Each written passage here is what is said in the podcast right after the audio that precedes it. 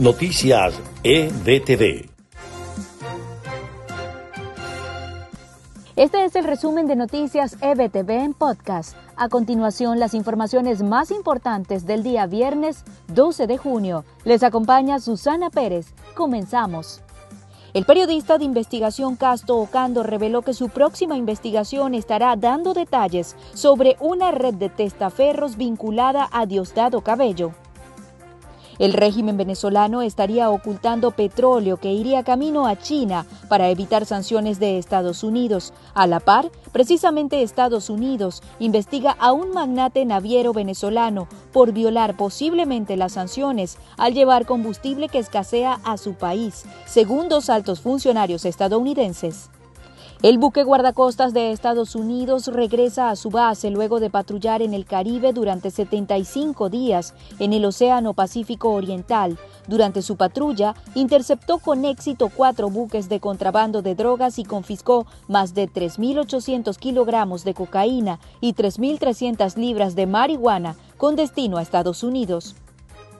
El ministro de Defensa de Colombia, Carlos Holmes Trujillo, ratificó que la presencia de los militares norteamericanos en Colombia no es para confrontación con Venezuela. La Embajada de Venezuela en Colombia manifestó públicamente su repudio a la violación del derecho internacional, así como la soberanía territorial de Colombia por parte de la dictadura de Maduro, enviando funcionarios que bajo sus órdenes realizan prácticas de espionaje e inteligencia. El presidente de Estados Unidos, Donald Trump, se mostró a favor de prohibir que la policía inmovilice a los detenidos por el cuello, como pasó con el afroamericano George Floyd, aunque justificó que en algunos casos los agentes empleen esta práctica inocente contra gente mala. Este viernes en horas de la tarde se registró una nueva protesta contra el racismo en el centro de Miami, por lo que la policía pidió a todos los negocios no esenciales de la zona que cerraran con anticipación a sus horarios regulares. Patricia Ripley, la madre del menor de nueve años que murió ahogado en un lago de Miami, se declara inocente. La mujer está acusada de haber tenido responsabilidad en la muerte de su hijo. El juez fijó la próxima audiencia para el 18 de agosto. El gobierno de Estados Unidos propone cambios importantes en las normas de asilo vigentes. Abogados afirman que de aprobarse estas sugerencias, las peticiones de este recurso inmigratorio serán más difíciles.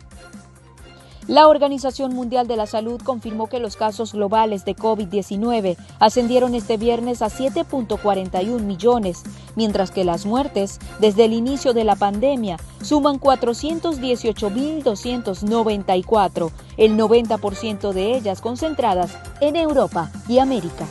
Hasta aquí este resumen de noticias EBTV en podcast en la producción de este espacio María Gabriela Rondón y Marife Soto. Les acompañó Susana Pérez. Noticias EBTV.